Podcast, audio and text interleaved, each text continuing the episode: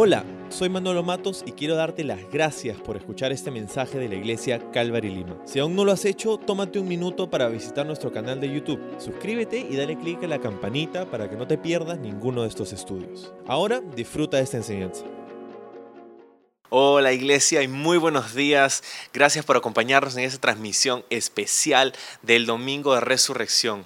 Esta Semana Santa nos ha tocado vivir algo muy diferente. Y nos da pena que no podamos reunirnos físicamente, pero sabes que esto no significa que no hay iglesia, que sea cancelado, que la iglesia sea detenido, porque de hecho todo lo contrario, hemos sido enviados a, como es como la sal, ¿verdad? Hemos salido del salero y hemos, ah, nunca la iglesia ha estado más presente históricamente en el mundo que en los momentos de dificultad. Y en este momento la iglesia continúa viva y creo que estas circunstancias están trayendo un avivamiento personal para nosotros como iglesia y estamos por ver las cosas que Dios está haciendo en medio de nuestra dificultad. ¿Sabes? Esta semana hemos estado conversando en nuestras redes sociales acerca de la Semana Santa, de lo que recordamos durante estos días. Y hemos eh, tenido nuestras transmisiones del jueves, el viernes y el día de ayer, sábado, pero hoy día, eh, hoy día vamos a hablar acerca de la resurrección. Hoy día vamos a hablar acerca de que Jesús no está en una tumba, Él no está en una cruz, Él está vivo, Él está reinando, Él está gobernando. En medio de nuestra adversidad, Él sigue gobernando. Y sabes, estaba pensando esta semana acerca de, del mensaje que quería compartir con ustedes ah, con la temática de la resurrección y, y, estaba pensando en el libro de Filipenses. Y eh, estaba pensando en este libro porque Pablo escribe, y si tú has leído la carta a los filipenses, sabes que esta carta Ah, es una carta que habla del gozo. Pablo dice, regocíjense siempre y lo repite y lo repite a través de la carta. Pero sabes qué? Filipenses fue un libro que Pablo escribió desde la prisión. Él estaba en una prisión cuando escribió estas palabras y esto es algo alucinante porque yo estaba pensando cómo Pablo puede escribir acerca del gozo desde una circunstancia tan dura como la que él enfrentaba. Nuestra circunstancia no es, no creo que ni la mitad de lo difícil que Pablo estaba por lo que Pablo estaba pasando, pero sin embargo, aquí nos encontramos, algo así como que encerrados en, una prisión mucho más cómoda que la que Pablo eh, tuvo que enfrentar, pero, pero aún así podemos gozarnos, aún así podemos regocijarnos en todo, ¿no? Entonces, estaba pensando en este libro y hay un versículo que quiero leerte de Filipenses porque de aquí es donde sale el, el mensaje que, que quiero compartir contigo el día de hoy. Filipenses 3:8 dice, por causa de Cristo lo he perdido todo y ciertamente lo había perdido todo ahí desde una prisión escribiendo estas palabras. Pero dice, y todo lo considero basura a cambio de ganarlo a Él y encontrarme unido a Él, no con una justicia propia adquirida por medio de la ley. Sabemos que Pablo había eh, ganado una reputación en el judaísmo y era una persona que muchos quizá admiraban, pero dice, yo todo eso lo tengo como basura porque he podido ganarlo a Él, si todo lo que tengo lo pierdo, pero me quedo con el conocimiento de Jesucristo y una relación personal con Él, entonces lo tengo todo. Qué increíble. Qué increíble pensar que Pablo podía decir, yo tengo todo si tengo a Cristo. ¿Es algo que podemos decir nosotros? Estaba pensando mucho en eso en esta semana. Hemos perdido, no hemos perdido, pero hemos, digamos que se nos ha suspendido muchas cosas quedamos por sentado en esta vida. Pero Pablo dice, lo he perdido todo, pero tengo a Cristo y lo tengo todo. Dice, una justicia que se adquiere por la fe en Cristo, que la que da Dios con base en la fe. Y, aquí es donde vamos a terminar este pasaje, porque aquí es donde empieza nuestro, nuestra idea de la resurrección. Dice, lo que quiero es conocer a Cristo, sentir en mí el poder de su resurrección. De hecho, ese es el título de nuestro mensaje el día de hoy. El poder de la resurrección. Vamos a orar. Señor, gracias por darnos la oportunidad de estar aquí reunidos a través de, de, la internet, a través de la tecnología y estas plataformas que ahora podemos usar para compartir acerca de ti. Gracias por cada casa en donde está llegando esta transmisión el día de hoy. Gracias por cada familia de nuestra iglesia que tanto extrañamos. Señor, nos extrañamos abrazar, extrañamos estar juntos, extrañamos la normalidad de los días que vivimos hasta hace unas semanas, Señor, pero aunque el mundo está en caos, aunque el mundo está en crisis, hoy día queremos conocer el poder de tu resurrección, porque estás vivo y mientras que nuestras circunstancias pueden haber cambiado bastante y nuestro futuro quizá puede ser incierto en estos próximos meses, Señor, nuestra misión sigue siendo la misma. Y tú nos has llamado y nos has separado para que podamos conocerte y podamos tener una relación personal contigo. Así que como Pablo, hoy nosotros queremos conocer el poder de tu resurrección. Háblanos el día de hoy en el nombre de Jesús. Amén. Amén. Muy bien. Bueno, hemos estado hablando esta semana acerca de la, bueno, la Semana Santa. Hemos estado haciendo transmisiones jueves, viernes, sábado y hemos estado hablando acerca de los eventos que ocurrieron esa última semana de, del Ministerio Público de Cristo que, que hablaba acerca del nuevo pacto que estaba instaurando Jesús con su sangre, ah, con, el sacrificio que sucedería al día siguiente, el día viernes, eh, su crucifixión y cómo fue traicionado y los juicios que pasó injustos y cómo fue ah, toda una situación irregular, injusta, pero él fue sometiéndose, él, estuvo sometido a la voluntad del Padre, porque él sabía que en última instancia esto redundaría en nuestra salvación. Así que la crucifixión, el día sábado, un día tan oscuro, un día eh, de confusión, de desesperación, de no saber qué va a pasar, pero el día domingo ha llegado. El día domingo ha llegado. Y, y, esta es la celebración que nosotros tenemos hoy día, es, es que Jesús está vivo Jesús ha resucitado. Y lo que Pablo nos dice ahí en Filipenses es que el poder que resucitó a Cristo ahora, ahora puede reposar en nosotros. Y no sé tú, pero en este tiempo yo creo que Dios quiere hacer en nosotros una obra de resurrección. Quizá resucitar algunas relaciones que estaban dañadas, resucitar una, pasión en nosotros por, por, su presencia, por su palabra resucitar ciertas ideas y ciertas cosas que, quizá has estado demasiado ocupado como para, como para desarrollar y como para pensar y como para orar. Y quizá es tu vida de oración la que Dios quiere resucitar. Ciertamente esta cuarentena nos ha quitado casi todas las distracciones que teníamos y ahora tenemos la oportunidad de acercarnos y, conocer el poder de su resurrección. Entonces,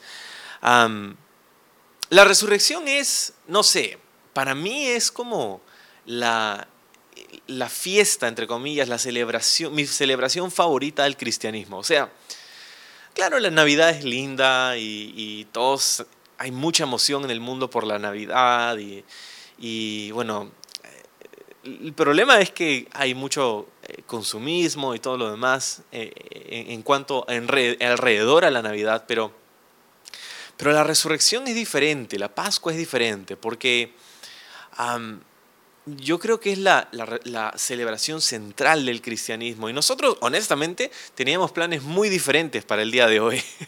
Hace meses estábamos orando y pensando ah, en hacer una celebración a lo grande ahí en, el centro español y hacer una fiesta y tener juegos para niños y hacer como una kermés y un montón de cosas porque el, la resurrección es, es lo más importante de nuestra fe. Y voy a hablarte de eso en un ratito porque la resurrección es, es la celebración más importante del cristianismo.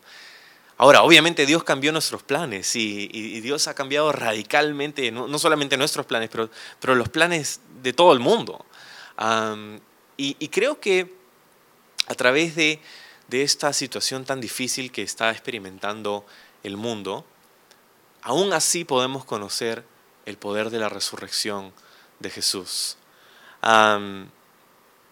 quiero leerte, vamos a, estar leyendo un pasaje del Evangelio de Marcos, vamos a estar en Marcos capítulo 16, porque vamos a leer lo que pasó esa mañana, ese domingo en la mañana. El sábado fue confusión, el sábado no, no sabían los apóstoles qué hacer, a Jesús había muerto, lo habían visto ser sepultado, ser crucificado y, Y las esperanzas de muchos casi habían desaparecido.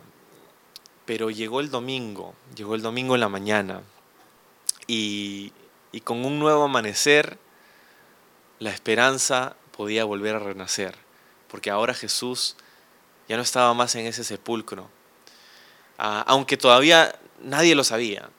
¿Qué pasó esa mañana? Bueno, vamos a Marcos 16. Y hay varios recuentos en los evangelios de esto, pero hoy día vamos a ver Marcos 16, versículo 1. Dice, cuando pasó el día de reposo, lo que es el sábado, María Magdalena, María la madre de Jacobo y Salomé compraron especias aromáticas para ir a ungirle al cuerpo de Jesús, que ya estaba sepultado y ellas pensaban ir a encontrarse con el, con el cuerpo de Jesús. Ojo, ellas no habían ido con la, con la intención de ver la resurrección, ellas habían ido con la intención de embalsamar el cuerpo de Jesús entonces eso te dice un poco de la, de la mentalidad que tenían hacia, hacia el domingo, ¿verdad? Lo que, lo que esperaban ver. ¿Cuántos nosotros sabemos, dicho sea de paso, que Dios nos sorprende a veces, ¿no? Y nos sorprende increíblemente. Nosotros esperábamos un resultado, pero Dios cambió radicalmente lo que nosotros esperábamos. En Efesios se nos dice que Jesús puede hacer más allá de lo que nosotros podemos pedirle o siquiera imaginar. Y esa es nuestra oración en este tiempo, que a través de la dificultad, la cuarentena, la pandemia y todo lo demás, Dios nos sorprenda. Dios haga algo increíble en estos días, en nosotros, en el mundo entero. Ok, muy de mañana, dice el verso 2, el primer día de la semana vinieron al sepulcro, ya salido el sol. Pero decían entre sí, ¿quién nos removerá la piedra de la entrada del sepulcro? O sea, llegaron de mañana y estaban ahí pensando, bueno, ya vamos a hacer esto. Habían comprado las especias, ya estaban listas, habían llegado y, estaban en el camino.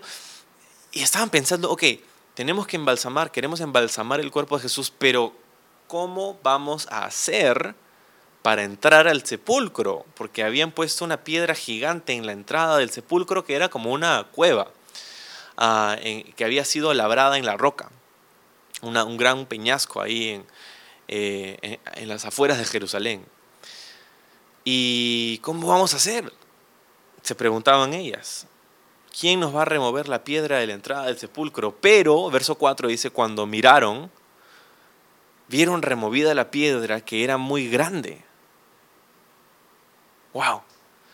Ellas estaban, esperando eh, este problema, ¿verdad? Este problema que tenemos, hay una piedra entre Jesús y nosotros, hay una piedra, y quién la va a quitar no sabemos. Pero Jesús había resucitado y la piedra había sido removida. Aquello que separaba a Jesús, al cuerpo de Jesús en este momento, de, de sus discípulos, eso había sido removido. Pero ellas no lo sabían ellas creían que la piedra seguía ahí, pero la piedra había sido removida. Y sabes, ah, creo que eso es una forma en la que necesitamos mirar nuestras circunstancias presentes. Hay una piedra, ¿verdad? ¿Qué significa o qué representa la piedra para ti, para mí? No sé, de repente es ah, una incertidumbre acerca del trabajo que quizá muchos han podido perder o no tener durante este tiempo, ¿qué va a pasar a esta piedra, verdad? La piedra de la, eh, de la incertidumbre o la piedra de, el desempleo o la, o la piedra de, un, problema personal o la piedra de, algo que, nos impide encontrar y, y, ver a Jesús, esto ha sido removido, solamente que ellas aún no lo sabían. Dios tiene un plan para nuestras circunstancias, Dios tiene un plan para nuestras adversidades y cómo removerlas y cómo hacer que éstas nos acerquen a Él pero todavía quizá nosotros no lo sabemos. ¿Cómo Dios va a usar esta pandemia? ¿Cómo Dios va a usar esta cuarentena en el mundo entero? ¿Qué va a pasar de aquí en unos meses? No lo sabemos y no sé si hay alguien que lo sabe en el mundo entero, pero Dios sí lo sabe. Y aunque nosotros no lo sabemos, esa piedra va a ser removida. Tarde o temprano vamos a saber cómo Dios usará todo esto para su gloria y para nuestro bien. Ok. entonces, verso 5 dice, o cuatro, cuando miraron, vieron la piedra removida, que era muy grande, y cuando entraron en el sepulcro, vieron a un joven sentado en el lado derecho, cubierto de una larga ropa blanca, y se espantaron. Se espantaron. Claro, imagínate entrar a un sepulcro donde sabes que se supone que hay un cuerpo, y estás entrando así una piedra, y ves ahí, y ves a un joven que está sentado con una ropa blanca, dice, una larga ropa blanca. Claro, yo también me espantaría. ¿Quién es este joven? No sabemos, pero es muy probable que sea un ángel. Verso 6 dice, mas él les dijo, no os asustéis, buscáis a Jesús Nazareno, el que fue crucificado, ha resucitado, no está aquí. Mirad el lugar donde le pusieron. Wow. Este ángel da las noticias, las mejores noticias que el mundo jamás podrá escuchar. Ustedes buscan a Jesús, a Jesús Nazareno. No es cualquier Jesús, ojo, el, nombre de Jesús era común en esos días, pero aquí está diciendo el ángel, yo sé a quiénes están buscando. Están buscando a Jesús el Nazareno, están buscando a su Mesías, aquel que dijo que iba a resucitar, pero ustedes no se lo creyeron. aquel que fue crucificado, ha resucitado, no está aquí. Miren el lugar donde le pusieron. Y el día de hoy, en las afueras de Jerusalén, hay un, un sitio callado, tranquilo, hermoso, que se llama el Jardín de la Tumba. Si tú vas a Jerusalén, puedes encontrar ahí ese sitio.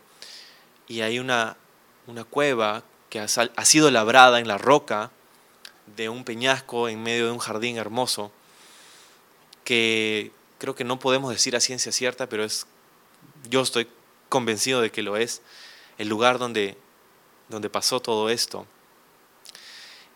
Y en la puerta, obviamente esta puerta ha sido añadida eh, como parte de, de, los hallazgos y las restauraciones de este sitio. En la puerta hay un cartel que dice, no está aquí, pues ha resucitado. Wow. Y miren el lugar donde le pusieron, dice, pero, verso 7 dice, id y decid a sus discípulos y a Pedro, ojo, a sus discípulos y a Pedro, que él va delante de vosotros a Galilea. Allí le veréis como os dijo. Entonces el ángel les dice, ya sé a quién buscan, buscan a Jesús, él no está aquí, mira, chécalo, mira, chequéalo. Pero también tengo una comisión, también tengo algo que, que, que Dios quiere que hagan. ¿no? Entonces vayan y díganselo a sus discípulos y hace una distinción. A sus discípulos y a Pedro. Vamos a hablar de eso un ratito. Entonces, qué increíble ese momento, la resurrección. Pablo, como, como hemos leído en el principio en Filipenses, habla acerca del poder de la resurrección. Vamos a hablar de eso. ¿Qué cosa es el poder de la resurrección? Mira, nadie vio, nadie ha visto a Jesús resucitar. O sea, nadie vio el momento en el que Jesús resucita. Nadie vio eso. Sin embargo, muchas personas sí vieron a Jesús después de haber resucitado. Jesús tuvo encuentros e interacciones con un montón de personas durante los 40 días que le siguieron a su resurrección. Eh, Jesús tuvo encuentros con multitudes, Jesús tuvo encuentros con grupos pequeños, Jesús tuvo encuentros con individuos también. Entonces, Jesús tuvo estos, estos encuentros y estas interacciones con diferentes grupos de personas. Y me encanta que, que, que, estos tres grupos específicamente, Jesús tuvo encuentros con multitudes. En 1 Corintios 15 dice que una vez apareció a 500 personas en una misma vez. Tuvo encuentros con grupos pequeños, grupos de dos, tres o un poco más de personas. Y luego tuvo encuentros con individuos. Y me encanta eso, porque el Jesús resucitado, escúchame, el Jesús resucitado tiene relación con, con multitudes, como es el domingo en la mañana, ¿verdad? El domingo en la mañana antes de, pre-cuarentena, donde nos reunimos, nos congregamos, estamos juntos.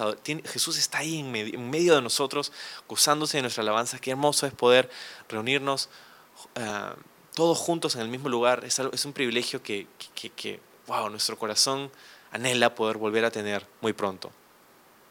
Pero Jesús no solamente, está en, no solamente se encuentra con, con multitudes, Jesús también se encontró con grupos pequeños. Se presentó a los discípulos, que no eran más de doce. Se presentó a grupos de dos, tres personas. Y el día de hoy Jesús quiere tener un encuentro en estos grupos pequeños que son nuestras familias, en nuestras casas. Ahí donde estás mirando, ahí en tu sala, ahí en tu cuarto, ahí con, con tu familia, con tu esposo, con tu esposa, con tus hijos. Jesús quiere tener un encuentro personal con grupos pequeños también, pero no solamente con grupos pequeños, sino también con individuos. Jesús se presentó a, ciertos, a ciertas personas individualmente después de su resurrección. Y vamos a aprender nosotros en esta mañana algunas de las cosas que significan estos encuentros a la luz de lo que es el poder de la resurrección. Primero hemos leído hoy acerca de María Magdalena. María Magdalena fue la primera persona en la cronología de la Biblia en ver a Jesús resucitado. La primera persona. Y sabes que esto es alucinante, o sea, me parece increíble que María Magdalena sea la primera, en, con, las otras mujeres que estaban ahí, en, en ver a Jesús resucitado. Porque claro, aquí se encuentra con el ángel, pero en otro recuento de, otro evangelio se nos dice que, que, vio a Jesús y María quiso abrazarlo y no, y, no dejarlo ir nunca más, pero Jesús dijo, no, tengo que hacer unas cositas todavía. Eh, entonces, pero María Magdalena vio a Jesús. Y lo que es increíble acerca de esto es que, piénsalo, ¿no? O sea, si vas, si vas a a depender de que alguien le cuente a alguien más que has resucitado. Quieres que alguien confiable dé ese anuncio. Pero ¿quién era María Magdalena? Número uno, era una mujer. Ojo, en esos días, en el primer siglo, la cultura era muchísimo peor en términos de la igualdad entre el hombre y la mujer. Ah, y, ojo, o sea, eh, todavía estamos bastante lejos, yo creo, de poder tener un mundo donde la igualdad es, genuina, es verdadera para, el hombre y la mujer en, algunos aspectos. Pero en el primer siglo era peor. Entonces, una mujer eh, eh, no era, su testimonio, por ejemplo, no era admitido en la corte, en un juicio. El testimonio de la mujer no servía. Sin embargo, Jesús llama o se aparece a una mujer, a un grupo de mujeres, para que ellas les cuenten a los discípulos que Jesús había resucitado. Qué loco. ¿Te das cuenta cómo Jesús ah, estaba levantando la, estima y la, y la, posición de la mujer en esa sociedad? Y en esta sociedad también. Entonces, no solamente era María Magdalena una mujer, sino que era una mujer de quien los evangelios nos dicen en repetidas ocasiones que había había estado llena con siete demonios, había sido poseída por siete demonios que Jesús sacó cuando tuvo el primer, ah, la primera interacción, cuando Jesús, cuando María Magdalena conoce a Jesús. Jesús la libera de siete demonios no sé, yo no puedo imaginarme lo que hubiera sido vivir con siete demonios. O sea, eh, vivir con siete demonios debe haber sido algo demasiado, demasiado difícil. No solamente difícil, pero la, la sociedad y la cultura. Y te puedes imaginar lo que era tener eh, personas que te miraban y te, te, rechazaban. Y, o sea, era, una, era una persona rechazada por este pasado. Sin embargo, Jesús llama a María Magdalena y dice, no, tú vas a contarle a los demás que, he resucitado. Tú, tu pasado, no te condena. Esto es lo que quiero decirte. Tengo tres puntos en esta mañana sobre el poder de la resurrección. Y número uno es que el poder de la resurrección significa perdón. Porque tu pasado no te condena. Tu pasado no te condena. María Magdalena había tenido un pasado vergonzoso, un pasado que, que dolía, un pasado eh, del que nadie quería hablar, ella misma no quería hablar probablemente de esto, le daría vergüenza quizá, pero Jesús la llama y Jesús le da la oportunidad de conocer el poder de su resurrección, que significa perdón. Y eso es algo que tú también puedes conocer el día de hoy. Quiero hablarte acerca de otros, otros tres encuentros, dos en realidad, que que sucedieron, no vamos a leer los versículos exactamente, pero, pero después de su resurrección Jesús se encontró con otras personas individualmente. Ya sabemos que Pedro es una de ellas, pero vamos a dejar a Pedro para el final. Quiero hablarte ahora acerca de otros dos encuentros que Jesús tuvo personalmente. Y fueron Tomás y Santiago. Quizá Tomás te suena, Santiago quizá no mucho. Tomás fue uno de los doce, quien no estaba presente la noche del domingo en el que Jesús resucita. Jesús resucita y se aparece a María Magdalena y en la noche de ese día, en ese aposento alto, en ese, en ese cuarto donde estaban reunidos los discípulos, Jesús se aparece ahí en Juan 20 eh, y Jesús les da el Espíritu Santo a los discípulos, pero entre ellos no estaba Tomás. Así que la semana siguiente, pasaron ocho días o siete días, y el domingo siguiente, el segundo domingo, después de que Jesús, o vamos a decir, el primer domingo después de que Jesús resucita, Jesús resucita en un domingo y el domingo siguiente pasó lo mismo, estaban reunidos en, los discípulos, pero ahora sí estaba Tomás porque en la semana le habían dicho, hey Tomás, Jesús ha resucitado y se nos ha aparecido y tienes que verlo y, ven el domingo a la iglesia. Y Tomás estaba como que, mm, no sé, y literalmente sus palabras fueron, hasta que yo no vea, no voy a creer hasta que no pueda poner mis manos en sus llagas, ¿sabes qué? Yo no voy a creer el testimonio de que, que, alguien ha resucitado. Yo sé que Jesús nos dijo un montón de cosas, pero hasta que yo no vea, no voy a creer. Ese fue Tomás, el que, el que dudó de la resurrección de Jesús. Así que lo ¿sabes qué? Tienes que venir. No, es cierto, te, lo, por la zarita, te, te prometo, te prometo que tienes que venir. Y ojo, Jesús lo deja en su, en su lo deja procesar todo esto a Tomás durante toda esa semana. ¿Por qué? Porque el domingo siguiente, ese segundo domingo, Tomás va a la reunión sin saber qué esperar, seguramente con expectativa.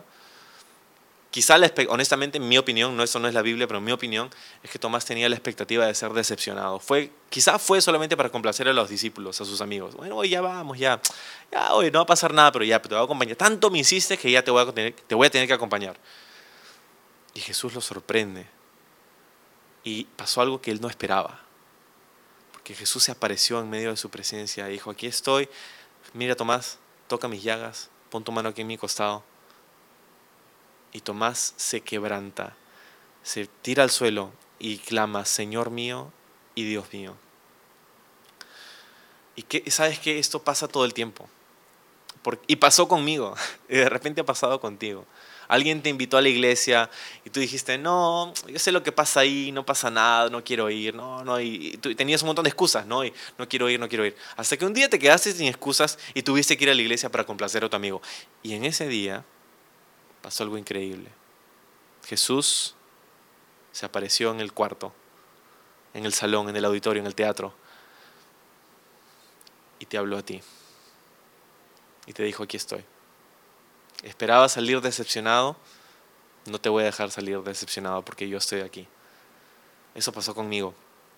Eso ha pasado con muchas, muchas personas como Tomás. Tomás, de acuerdo a la tradición, terminó yendo a la India, tan, tan lejos como a la India, cientos y cientos de kilómetros, para predicar el Evangelio. El día de hoy hay una iglesia Ah, eh, por, muchos años de cristianos ahí en la India. Y, el día de hoy Tomás es el, el discípulo ah, patrono, digamos, ¿no? de, de, la India. Él llevó, se cree, el Evangelio a la India. Qué increíble. Se convirtió en un evangelista. y, y, el otro es Santiago, que está dentro de esta segunda categoría de, de encuentros. Primero era María Magdalena, hemos hablado del perdón. Ahora hemos hablado de Tomás pero también de Santiago. Tomás y Santiago están dentro de esta misma categoría. ¿Por qué? Porque Santiago, también llamado Jacobo, era el medio hermano de Jesús, o sea, hijo de María y José.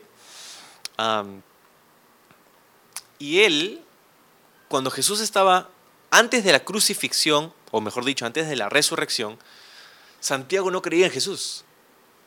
Él era su medio hermano, su hermano, había crecido con él, y con mayor razón, oye, tú eres mi hermano, ¿cómo, cómo vas a decir que eres el Mesías? Imagínate que tu hermano venga y te diga, soy el Cristo. ¿Le creerías? ¿Qué tomaría para que, le, para que le creas a tu hermano que es el Mesías? Bueno, para Santiago tomó una resurrección. Así que Jesús se aparece a Santiago, según Primera de Corintios, capítulo 15, y ah, imagínate todo lo que cambió en ese encuentro, qué pasó en ese encuentro. Yo hubiera querido estar ahí, qué, tal intimidad, porque Santiago conocía el color favorito de Jesús, Santiago sabía cómo presionar los botones de Jesús, sabía, ah, sabía tantos detalles, habían crecido juntos. Y ahora Santiago, después de este encuentro con Jesús, Santiago se convirtió, según el libro de los Hechos, en el líder de la iglesia de Jerusalén. Allá por el capítulo 15 del libro de los Hechos, Santiago estaba presidiendo el primer concilio de la iglesia. Él se sentaba en la silla de la presidencia del concilio de la iglesia en Jerusalén. Y no solamente eso, sino que luego fue y escribió el libro que lleva su nombre en el Nuevo Testamento. Qué increíble. Santiago y Tomás, ambos, un poco incrédulos, dudaban. No, yo no creo, yo te escucho, pero, ¿sabes? No, no, lo sé. No sé si eso es para mí. ¿Cómo pasa un hombre de decir, mm, no sé, no creo, y el otro que dice, no, yo te conozco demasiado, yo ya he escuchado mucho de ti y sé que no pasa nada. ¿Cómo pasa ese hombre de, la duda a ser un evangelista, de la incredulidad a ser el líder de la iglesia? El poder de la resurrección. El poder de la resurrección. El poder de la resurrección significa propósito. Ese es el segundo punto. ¿Por qué? Porque tus dudas no son un problema. Quizá como Tomás o como Santiago, tú puedes tener preguntas esta mañana acerca de Dios. ¿Por qué está pasando esto en el mundo? ¿Por qué Dios está permitiendo esto en el mundo si Dios dice que es un Dios de amor? Puedes tener muchas dudas, muchos problemas, muchas inconsistencias que no sabes cómo resolver, pero tengo que decirte esto, tanto como para Tomás como para Santiago, sus dudas no fueron un problema para Jesús. Más bien, Jesús fue a su encuentro. Y yo quiero decirte que Jesús quiere salir a tu encuentro el día de hoy, ahí en tu casa, ahí donde estás, ahí en tu cuarentena, ahí en tu dificultad, ahí en tu duda, ahí en tu temor, ahí en tu incredulidad. Jesús quiere tener un encuentro personal contigo. El poder de la resurrección significa propósito.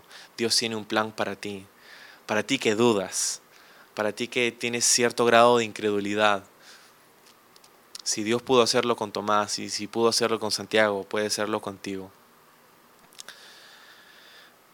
Bueno, y el tercer grupo de, encuentros individuales, o la tercera persona debería decir, es la persona de Pedro. La persona de Pedro, Jesús tuvo un encuentro personal con, Pedro y, nosotros sabemos que Jesús tuvo este encuentro con Pedro y, ahí en el mar de Galilea y, estaba con los otros discípulos, habían estado pescando toda la noche y no consiguieron nada y Jesús en la mañana se les acerca en la orilla y ¿qué tal? ¿Cómo fue la pesca? y todos gruñones, ¿no? Este, no, no, pescamos nada. Y bueno, ¿por qué no echas un red? Y sabemos esa historia y Jesús eh, se, revela ante ellos, ellos salen a, a, desayunar con él. Pero este de hecho no es el encuentro que quiero mencionarte.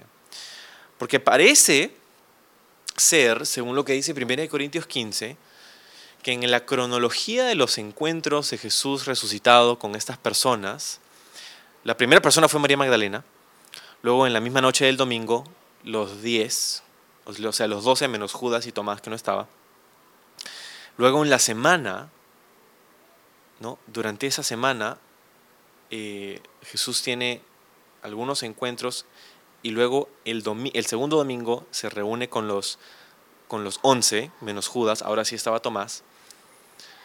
Pero, y, y muchos días después pasa lo que sucede ahí en el mar de Galilea, que, que te acabo de contar, cuando Jesús está comiendo desayuno con los discípulos. Pero parece ser en 1 Corintios que dice que, que después de aparecerse a María Magdalena, Jesús se apareció a Cefas, dice en 1 Corintios 15. Y esta es mi teoría, no tienes que, creer, hay personas que, arman la cronología de maneras diferentes, pero lo que sí vemos es que parece ser que Pedro tuvo un encuentro, quizá entre esta semana, entre los dos domingos, el primer domingo de su resurrección y el segundo domingo donde, eh, en Juan 20, donde reciben el Espíritu Santo. Ahora, en medio de esta semana parece que Pedro tiene un encuentro personal con, Jesús. Y, no sabemos qué pasa, no sabemos, no está registrado qué pasó en ese, en ese encuentro. Pero sí tenemos el encuentro eh, que pasó, que sucedió después, ahí en, el mar, en la orilla del mar de Galilea. Y, y, lo que pasa ahí es alucinante, porque Jesús ya sabes lo que pasa, ¿no? Lo llama a un lado y le dice, Pedro, ¿me amas? Y Pedro le dice, sí, Señor, tú sabes que te amo. Bueno, apacienta mis ovejas. Y esto pasa tres veces y Pedro se quebranta. Y es que Jesús estaba ahora restaurándolo. Porque acuérdate lo que había pasado con Pedro, que era mucho de lo que había pasado con, el resto de los discípulos. Y era qué cosa, que que habían desertado a Jesús, habían abandonado a Jesús en el momento más crítico, en el momento en el que más los necesitaba. Más necesitaba a Jesús a sus discípulos. Ahora, Pedro había, no solamente eso, Pedro había negado tres veces a Jesús tal y como Jesús se lo había predicho. Yo no lo conozco, en medio de su juicio, en medio de la crucifixión, no, yo no sé quién es.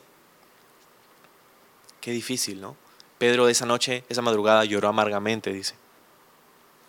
Y ahora Jesús le dice tres veces, Jesús hace que Pedro confiese tres veces la misma pregunta. Y, estaba, lo que estaba haciendo Jesús, estaba haciendo una operación en su corazón. Estaba no solamente perdonándolo, porque ya lo había hecho, sino que ahora estaba haciendo, estaba extrayendo esta, este dolor, esta culpa que Pedro sentía. Estaba extrayendo esto y estaba restituyendo a Pedro para el ministerio apacienta a mis ovejas. Le dice, y Pedro creo que no se lo podía creer, pero, pero es esa gracia. ¿Y qué pasó con Pedro? Bueno, Pedro se convirtió en el hombre, no solamente evangelista, pero un predicador increíble. Fue su discurso o su sermón o su predicación la que en Hechos capítulo 2 dio inicio a la iglesia, donde Pedro predica un mensaje en el que tres mil personas ahí en Jerusalén reciben a Cristo como su Mesías, como su Señor y Salvador. ¿Cómo pasa este hombre de negar a Jesús frente a una niña en medio de un grupo de personas alrededor de una fogata, cuando Jesús estaba siendo juzgado injustamente, ahí esa madrugada, ¿Cómo pasa Pedro, este hombre, de negar a Jesús, de tener vergüenza de él frente a un grupo pequeño de personas, a ser un hombre que está predicando ante miles acerca de este Jesús? La respuesta ya la sabes, el poder de la resurrección.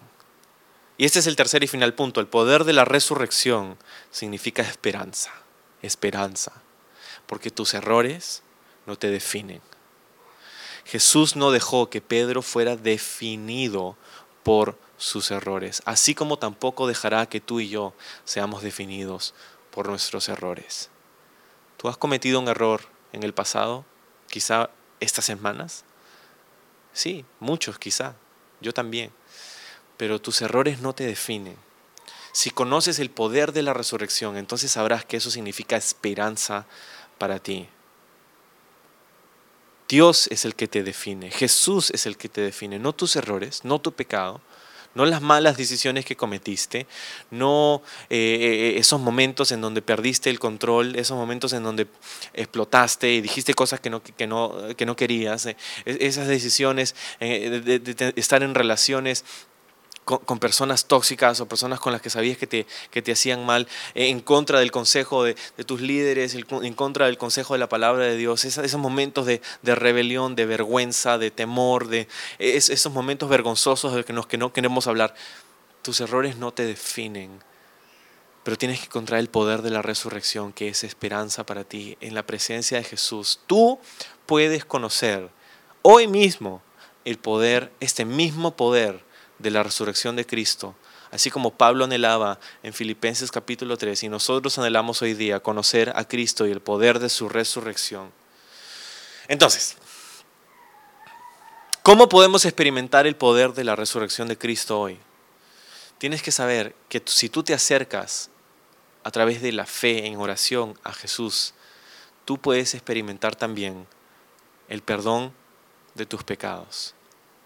El perdón a través de, perdón, a través de su resurrección, Jesús perdona tu pasado, número uno. Jesús le da un propósito a tu presente y Jesús le da esperanza a tu futuro. Ese, amigos, es el poder de la resurrección y puede ser tuyo hoy a través de la fe. Y lo que puedes hacer es venir en oración a, Jesús, ahí donde estás, ahí en tu casa, y hacer conmigo esta oración. Señor, gracias por darnos hoy tu palabra y darnos hoy la, la esperanza que podemos tener en ti, Señor, en medio de la adversidad. Hoy todos nosotros queremos conocer el poder de tu resurrección.